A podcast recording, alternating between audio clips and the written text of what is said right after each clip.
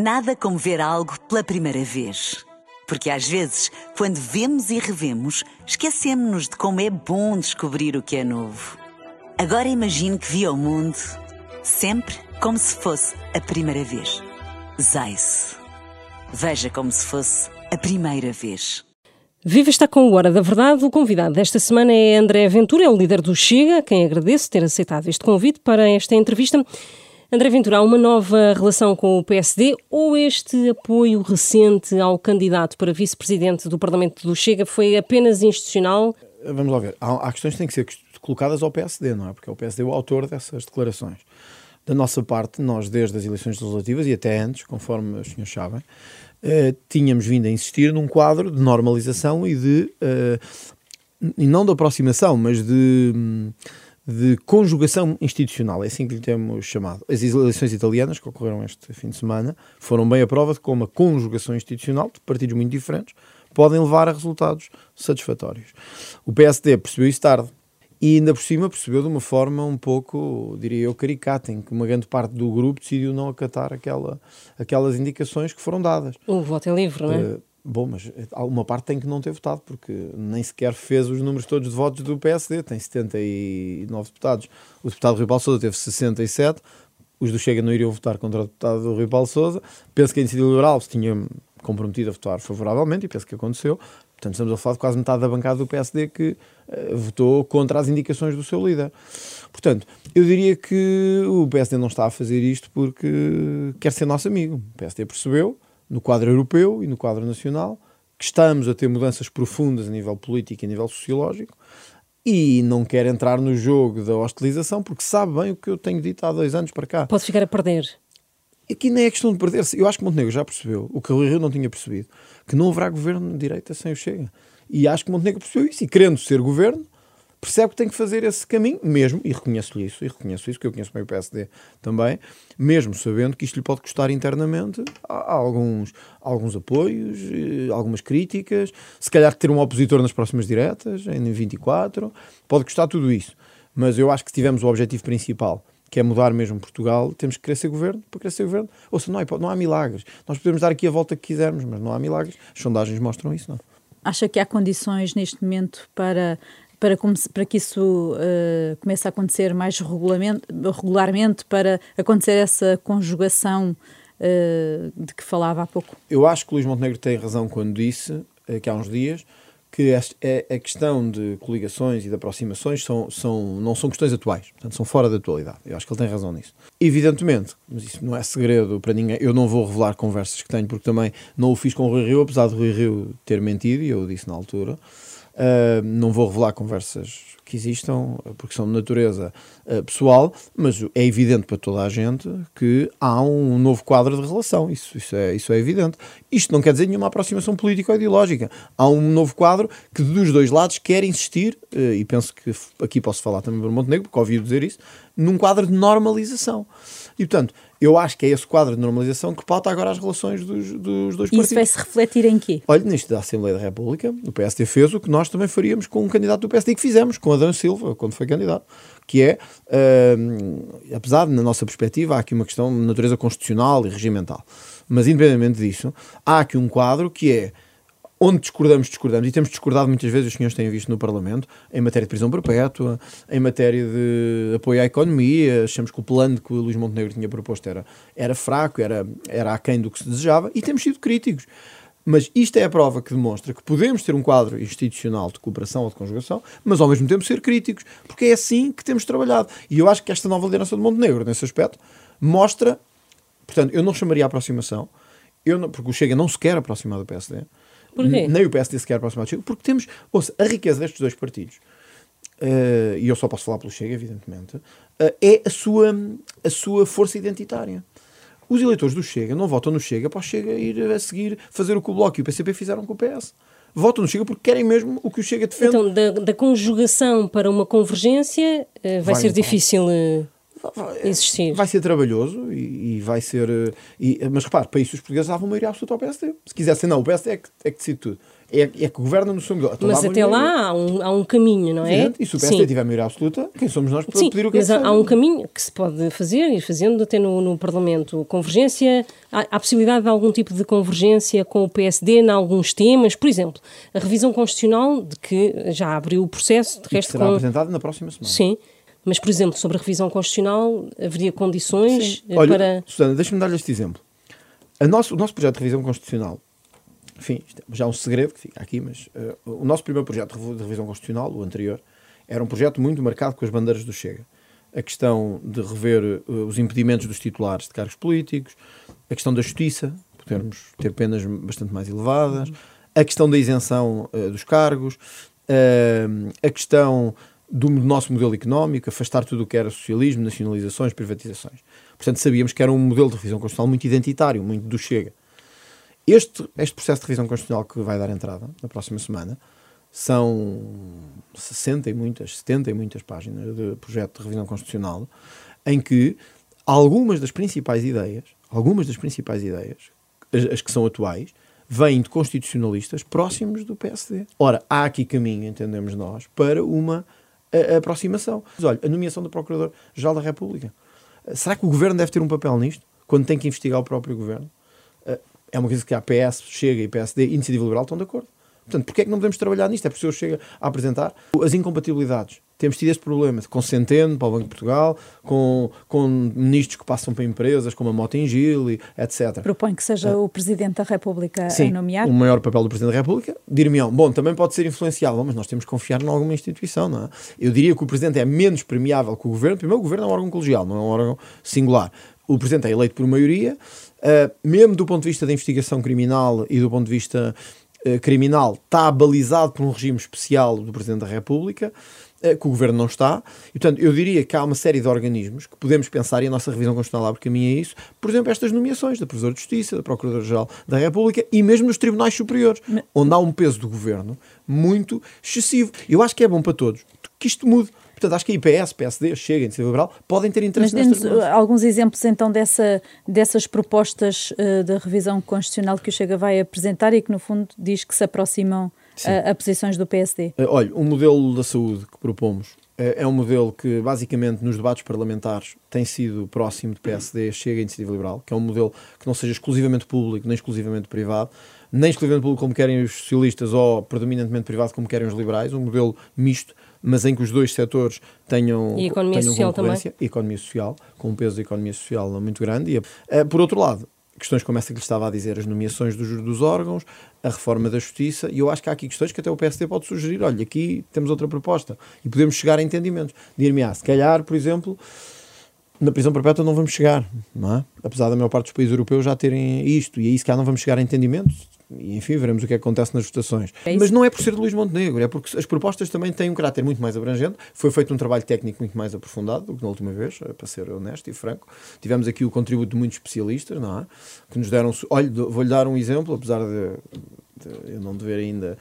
eh, Mas o recurso de amparo, por exemplo, que é algo que os constitucionalistas têm pedido há muito tempo, que é o Tribunal Constitucional ter um recurso específico para defender direitos, liberdades e garantias, já foi proposto pelo Bloco de Esquerda, pelo PCP, pelo PS, pelo PSD.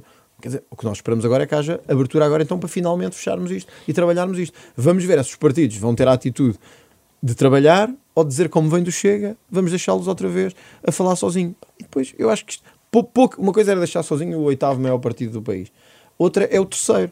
E mantém na- no projeto de revisão constitucional a, a diminuição do número de deputados? Sim, é uma reforma também que. E considera que o PSD podia estar eh, aberto a uma coisa Rui Rio tinha dito que sim, agora vamos ver o que é que Montenegro, ainda não ouvi Montenegro sobre isto, penso que ele também não teve a oportunidade de se pronunciar sobre todos os assuntos, mas sobre, a- sobre a, a redução de deputados tinha ouvido Rui Rio dizer que sim, concordava, embora em números provavelmente diferentes. Chega que era um mínimo de 100 deputados, o PSD quer aproximar-se mais dos 180, 80. que é o que está na Constituição como Uhum. limite mínimo. De- nestes dois limites pode-se descobrir aqui alguma solução. Sobre isso ainda não falou com o Luís Montenegro? Não falei, so- não falei sobre isto com os Montenegro. Aliás, há um problema aqui que nós também reconhecemos, que quem quiser ser sério tem que reconhecer, que é, nós queremos reduzir o número de deputados, queremos, mas também não queremos que haja distritos que fiquem sem representação. E hoje já temos alguns, como Porto Alegre, a Bragança que tem três, a Guarda que tem três, uh, quer dizer que aquilo é muito poucos. Portanto, isto vai obrigar ao mesmo tempo a uma reforma eleitoral.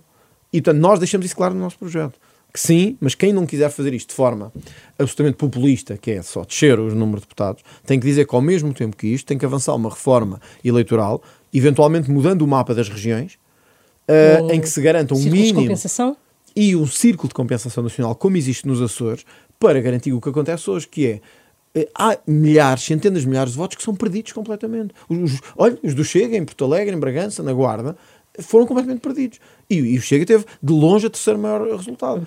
O ciclo uh, eleitoral começa no próximo ano com as regionais da Madeira. Da Madeira. Miguel Albuquerque uh, coligou-se com o CDS para formar o, o atual uh, governo e também agora já anunciou a coligação para as próximas eleições. Uh, mas Albuquerque nunca enjeitou um entendimento do PSD Nacional com o Chega. Na Madeira, o Chega pode ir mais longe do que o que existe hoje nos Açores ou chegar lá perto? Uh, vamos ver. A última sondagem que eu que, que, vi, o Chega estava com cerca de 11% na Madeira. Do Diário de Notícias da Madeira. Isto significa que o PSD provavelmente perderá a maioria absoluta e que uh, o Chega ocupará um espaço fundamental. O Chega na Madeira é oposição, é importante dizer isto. O Chega não está nem a apoiar o governo, muito menos. Portanto, ponto um, nós vamos ser oposição. Dois, se o Chega, como dizem as sondagens, se tornar uma força absolutamente relevante e incontornável na Madeira, como esperamos nas próximas eleições regionais, eh, temos trabalhado para isso e vamos trabalhar muito no próximo ano para isso. Eu espero ir à Madeira também várias vezes ao longo do próximo ano. Um, então aí vamos ver se há ou não condições para um quadro de, de, governo. Mas isto tem que ser analisado primeiro pelo Chega Madeira, segundo pelo Chega Nacional e não pode voltar. Eu tenho dito isto muitas vezes. O deputado José Pacheco, ainda ontem, deu uma entrevista a criticar várias medidas do governo dos Açores. Uh, não vamos cometer, uh, não é, eu não quero dizer erro no sentido que é um erro ter afastado os socialistas, mas o acordo dos Açores não foi negociado como devia ter sido e fui eu que não é o não é o Chega Açores que teve essa responsabilidade, fui eu. Portanto, o erro foi meu. Portanto, não vamos cometer os mesmos Então, o que é que erros. na Madeira podia ser feito diferente? O Chega ou tem garantias de que as coisas mudam mesmo ou não fará parte de nada. E para garantir uh, essa mudança, ou chega, se vencer as eleições é, é, difícil, pelo menos segundo as sondagens, o que significa que qualquer uh, acordo que haja no, no, no, âmbito do governo da Madeira tem que ser com presença do Chega e com pastas concretas onde se possa mudar a vida das pessoas. Não há mais o contar que o PSD vai fazer essa mudança como acreditámos nos Açores. Não tudo certo, temos que ter governo e tem que haver estabilidade. E os madeirenses não querem que haja eleições ano a ano, isso é evidente. É coisa para conversar com o Luís Montenegro ou até com Albuquerque? Com e repare, os Açores foi num momento em que o Chega tinha acabado de chegar ao Parlamento, em 2019, as eleições foram em 2020. Portanto, o Chega Nacional, vamos, vamos ver, o Chega Nacional com projeção nacional tinha um ano. O Chega hoje é um partido muito diferente. O Chega é, é o terceiro maior partido do país em, em, deputados. Eu estou convencido que em número de militantes há de ser o segundo ou terceiro maior partido. Tem estruturas no país todo, estruturas já sólidas, já tiveram várias eleições, como é o caso da Madeira. E, portanto, hoje há um conjunto de estruturas no Chega que são capazes de fazer essa negociação sem necessitarem uh, da presença do Chega Nacional. Agora, evidentemente, até nos termos de estatutos do partido, a última palavra é da direção nacional, mas o Chega nunca tem obstaculizado o trabalho das suas estruturas regionais e, portanto, se o Chega Madeira chegar à conclusão que há condições para um governo com garantias de mudança, o Chega Nacional eu não vou obstaculizar isso. Uh, estamos a, a, a, semanas da apresentação do, do Orçamento de Estado. Uh, há conversas com o PSD sobre propostas convergentes Uh, e em relação ao PS, já não, olha, é possível algum tipo de conversa ou já desistiu? Não, com o PS. O, o Primeiro-Ministro António Costa disse que falava com todos, menos com o. Não sei como é que vai ser agora, quando houver as normais audições aos partidos, não sei se vão chamar o Chega ou não. Em relação ao PSD, nós fizemos um, um plano específico, uh, também de emergência e salvação nacional, com 20 medidas, mais ambicioso que o do PSD. Uma das nossas prioridades é poder articular também uh, com o PSD a possibilidade de apoiarem algumas das nossas medidas no âmbito da educação, olha, e uma que eu já referi e que eu acho que era fundamental, uh, independentemente se o PSD quiser ser ele a propô-la no Parlamento, se acham que é assim que se leva a bicicleta, então que seja, que era não tributarmos o subsídio de Natal este ano. Eu acho que era num momento de crise, com a inflação a tocar muito alto, com o preço dos combustíveis e da energia, uma das nossas propostas, ambiciosa, com estudos, fizemos um estudo sobre isso, que vamos enviar ao PSD também, à Iniciativa Liberal. Portanto, isso fará uh, parte das vossas propostas de alteração ao Orçamento E onde esperamos o apoio também do PSD. O PSD certamente tem outras também, que, como a, a prorrogação dos apoios, que já ouvi Luís Montenegro falar, que também poderão merecer o nosso apoio. Mas sim, eu acho que este quadro institucional não é necessariamente de aproximação, mas de haver propostas que nos identificam a todos e onde podemos trabalhar. Mas há aí uma perda de receita fiscal, imagino. Há uma perda de receita fiscal. E estão feitas nós, essas contas. Sim, nós estimamos aqui quanto é que é o valor de cada uma, conjugando sempre com a. São 20 medidas, quer no aumento das deduções em sede de, de educação e de saúde, quer nas tabelas de retenção, uh, no caso do subsídio de Natal sem tributação, o custo estimado desta, desta medida é de 950 milhões de euros ainda assim inferior ao que o Orçamento do Estado de 2022 prevê arrecadar em, em 2022, portanto com mais 7,2%, 978 milhões. E também tem aquela urgência do Presidente da República em que o quadro macroeconómico eh, seja divulgado antes mesmo, estamos a duas semanas do, da apresentação do, do Orçamento, uh, que, que, esse quadro macroeconómico seja apresentado antes mesmo e já neste momento? Eu acho que era importante. E era importante porquê? Porque nós todos sabemos que não vai ser um quadro macroeconómico fácil. É? Os níveis de inflação, conforme se espera, podem atingir os 9%, 10%. Para lidar com isto, nós temos que ter a análise do quadro macroeconómico tão depressa quanto possível e não podemos continuar a ter estas trapalhadas entre Medina e, e, e o António Costa e Silva, em que um diz que o quadro é este e que vamos baixar o IRC, o outro diz que isso é precipitado e que não é isso, e agora temos assistido aos próprios secretários de Estado do ministro António Costa e Silva a atacarem no ele próprio. Está a ser triturado pela máquina socialista. E o que é que o, o Chega vai propor nesse, nesse campo, em Não. relação ao IRC, por exemplo? Nós reconhecemos que o IRC tem que diminuir, mas é mais até no quadro da atração do investimento. Nós temos duas coisas que são fundamentais para atrair o investimento. Um quadro jurídico estável e uma justiça que funcione, porque as empresas queixam-se disso, as que vêm para Portugal, e um quadro fiscal estável e baixo. Honestamente, num quadro de inflação de 9%, eu diria que o IRS é mais prioritário do que o IRC. Porque a nossa prioridade é a família e as pessoas. Com isto não estamos a dizer que as empresas não são importantes, são fundamentais.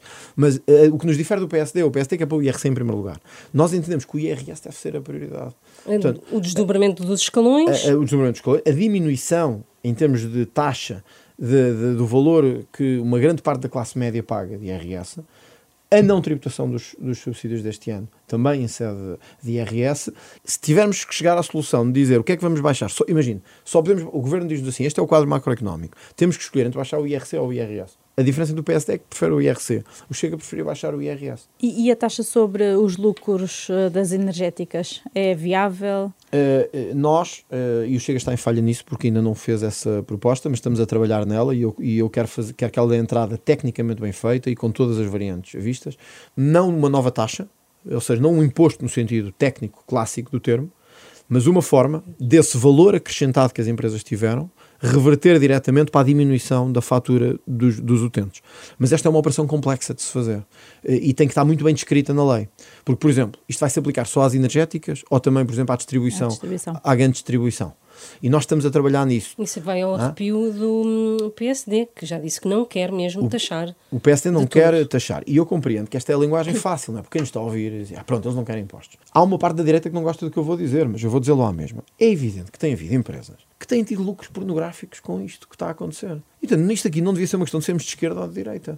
O que nós dizemos é, se há empresas, como as energéticas, que estão a ter lucros que nunca antes tiveram, devido ao aumento dos preços, faz sentido que repercutam nos clientes nos consumidores que somos nós. Uh, e que não tenham um pingo de solidariedade para com quem está a pagar muito mais. Portanto, o que nós defendemos é não é uma taxa, não é um imposto, é uma obrigação das empresas que têm lucros extraordinários baixarem a fatura dos consumidores. Ou seja, esses lucros revertem diretamente, são canalizados obrigatoriamente para descer a fatura do, Sim, do, já, do consumidor. Já, já tinha explicado é. isso. Eu perguntava-lhe em relação à banca, porque o Bloco de Esquerda tem essa uh, proposta de uh, taxar os lucros uh, inesperados da, da banca. Pode também essa opção. É, é, a mesma coisa. Esta opção pode funcionar também no sentido em que os bancos tenham que diminuir, por exemplo, as comissões dos, dos, opõe, então. dos clientes o que nós nos opomos é a criação de mais impostos uhum. e de mais taxas. Em relação à, à, ideia de aumentar uh, salários ao nível da, uhum. da inflação, a linha, também... a linha, como diz o Sim. PSD, a linha nisso como diz o PSD? Ou? Sim, nós, nós aí até nos temos afastado mais da direita, nós temos votado sistematicamente o aumento dos, dos salários. O que é que nós dizemos? É que há certos setores, como o têxtil, o calçado e outros, onde há muitos, muitos uh, trabalhadores com o salário mínimo, em que o Estado tem que garantir um fundo de apoio ao salário mínimo. Ou seja, se o Estado quer aumentar para mil euros o salário mínimo, bom, temos que ver se a economia suporta isso. Se for, como nós esperamos, que o salário possa chegar um dia a mil euros, o mínimo, nós também acreditamos nisso e queremos isso, mas não pode ser só dizer aos empresários: olha, pague lá mil euros. Mas o próprio Estado não paga aos seus mil euros. Então o que é que a empresa vai fazer? Fecha as portas e vão todos para o desemprego. O que nós defendemos é que sim, o salário é para aumentar, aí até estamos mais próximos de alguma esquerda do que da direita, mas o Estado tem que se comprometer com um fundo de apoio, até pode ser europeu, de matriz europeia, de apoio ao salário mínimo, para garantir que essas empresas têm dinheiro para pagar esse salário mínimo. Tem sido crítico da solução do governo para, para as pensões, mas tendo em conta a sustentabilidade da segurança social, qual é a proposta do Chega? Defende uma alteração da fonte de financiamento? A atualização de 7, 8%. Acha que isso é possível ano. para depois para a sustentabilidade da segurança social no futuro? Acho que é possível por uma razão, porque é verdade que uh, o impacto, por exemplo, os juros vão subir, como tudo indica, uh, o impacto da dívida está a ser cada vez maior e a inflação também. Mas o governo também teve receitas extraordinárias como nunca tinha tido a nível de cobrança fiscal, por exemplo, no IRS e no IVA e nos combustíveis. Com estes três segmentos, era perfeitamente possível garantir no próximo ano a atualização de 7 e 8% que tinha sido prometida. Portanto, era isso que defendíamos que devia ter sido feito. E não mudar as regras a meio do jogo, mas pior, não assumindo isso. Teve uma vitória acima dos 97% na moção de confiança, uhum. que foi a votos na batalha, mas os críticos internos não apareceram. É impossível integrar os críticos no seu projeto de liderança? Isto é o lema do quem se mete com André Ventura leva? Não. O que, o que o partido deu um sinal claro foi que este tipo de boicote que tem sido feito e de ataques internos, neste momento não tem cabimento e não tem sentido. Isto não quer dizer que as pessoas não tenham lugar no partido. O que o partido quis dar foi um sinal de que esperem o vosso momento uh, e esse momento há de chegar. E que este momento o partido passou de 1 para 12 deputados. Foi umas presidenciais e obteve 12%. Podemos sempre dizer, podíamos estar neste momento nos 20%. Podíamos, mas o partido não vai em cantigas de Natal, não é? Portanto, sabe que mudar a liderança neste momento significava mudar de caminho. Todos os que o, nos chega queiram estar por bem para trabalhar, têm lugar. E a minha liderança um dia de acabar, como, como acabam todas, e eu volto à minha vida. Um, aqui um dos, um dos uh, sintomas uh, que vemos e que, que dá sinal de que o partido uh, não vive em tranquilidade, em paz, uhum. tem a ver com a saída de vereadores e de autarcas desde, desde as eleições autárquicas há um ano. Não vê aqui um falhanço na gestão de pessoas?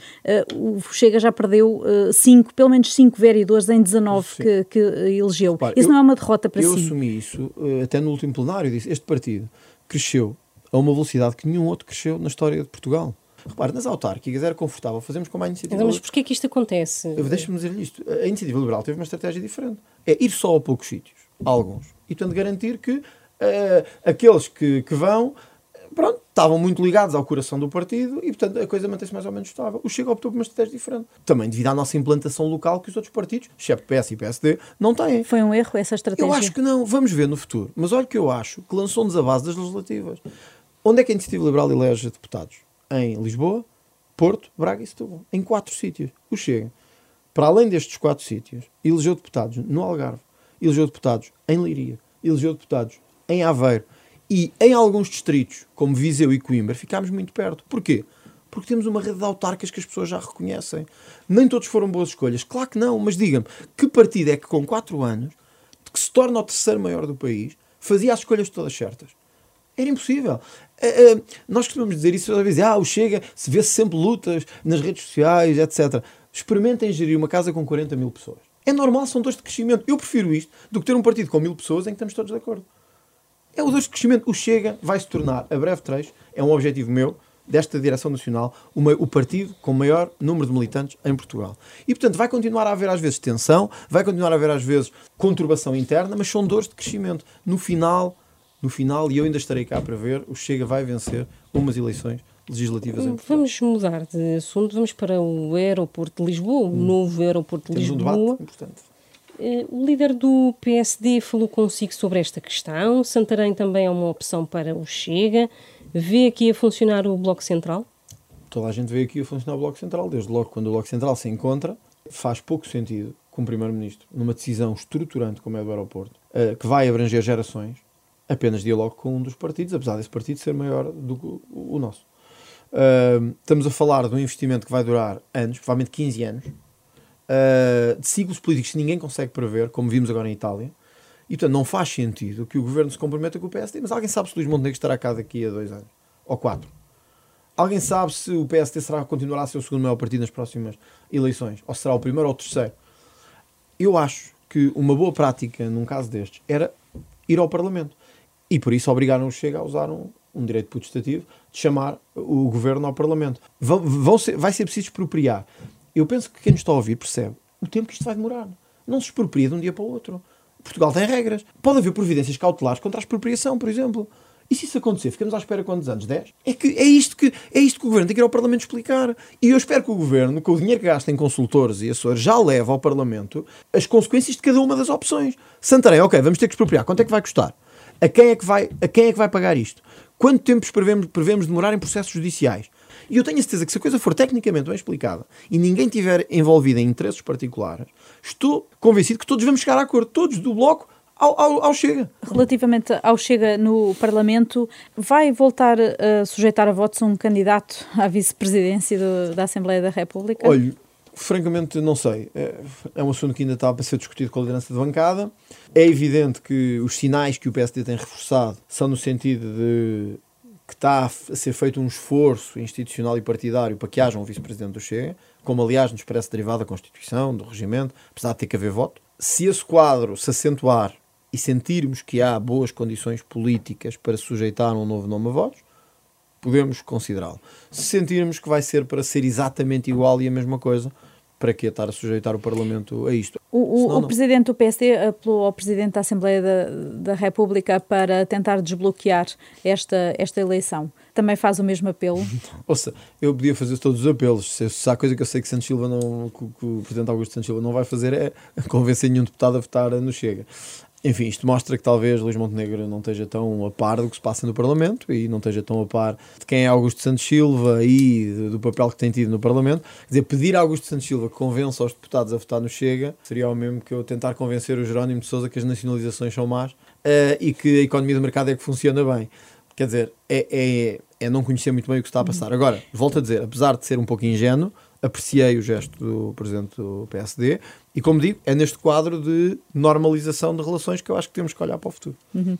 Nesta querela que tem com Augusto Santos Silva uh, uh, e que uh, vemos muitas vezes, disse que ia recorrer ao Tribunal Constitucional sobre o Presidente da Assembleia da República. O que é que vai fazer exatamente? Estamos a preparar uma, um pedido, primeiro um pedido de parecer que os nossos advogados estão a estudar se deve ser ao Conselho Consultivo da Procuradoria-Geral da República, se deve ser imediatamente no Tribunal Constitucional para compreender até que ponto é que os poderes do Presidente da Assembleia da República podem ser controláveis. Porque o que temos agora no, no regimento é basicamente, em último caso, o Presidente decide com poder praticamente absoluto. Uh, e isso tem consequências, sobretudo quando há uma maioria absoluta. Portanto, imagine. Mas isso só alterando o regimento da Assembleia, porque o regimento confere-lhe essa, certo, essas mas, competências. Mas ao mesmo tempo a Constituição também atribui competências específicas aos grupos parlamentares, que muitas vezes estão a ser violadas por, por Augusto Santos Silva. Olha, eu vou-lhe dar este exemplo. Na Conferência de Líderes, o projeto da castração química do Chega tinha dado entrada. O Chega agendou, foi aceite pela Conferência de Líderes. A meio da tarde saiu uma notícia no jornal de que uh, o Parlamento finalmente ia discutir a castração química imediatamente o Chega foi contactado a dizer que afinal o projeto não estava agendado e que o Presidente Augusto Santos Silva não permitia que ele fosse agendado, apesar de ter sido agendado na Conferência de Líderes. Isto é o exemplo de prepotência e de abuso de poder. Ele tem competência para admitir ou não os, os, os diplomas, estava, os projetos de lei. já é? estava, se eles não ouviram, é um problema nosso, não é? Já estava. Mas na Conferência de Líderes foi assumido e foi aceito. Uh, e depois não veio na súmula já. Desapareceu, por milagre. Uh, isto e, e outras coisas. Olha, todos os líderes políticos concordaram, até ouvi João Coutinho de Figueiredo falar sobre isto, mas também líderes responsáveis do PSD, que o que Santos Silva fez a propósito da posição do Chega da imigração foi lamentável. Que é, da posição do Presidente da Assembleia, decidiu fazer um comentário sobre um projeto de lei, coisa que nem Ferro Rodrigues nunca tinha feito. Este tipo de ações têm sido consecutivas, com um abuso predominante por parte de Augusto Santos Silva, e eu acho que alguém, já, repare, dizem assim, podemos recorrer para o plenário, sim, mas o PS tem maioria absoluta no plenário ganha sempre. Portanto, até pode toda a Câmara votar contra, o PS ganha sempre. Ora, eu penso que o nosso sistema foi criado para evitar abusos. Portanto, checks and balances. E aí o Tribunal Constitucional pode ter alguma coisa a dizer. Uh, e, o, e o, ou então o Conselho Consultivo da Procuradoria-Geral da República. Estamos a estudar a questão e eu gostava mesmo, e não é para nós já, porque isto as maiorias vão e vêm e daqui a três anos haverá outra maioria. É que fique claro qual é o poder de qual é o limite do poder do Presidente da Assembleia da República. Eu acho que isto convinha ficar absolutamente claro. E até esta questão dos vice-presidentes. Isto já não será para nós, provavelmente.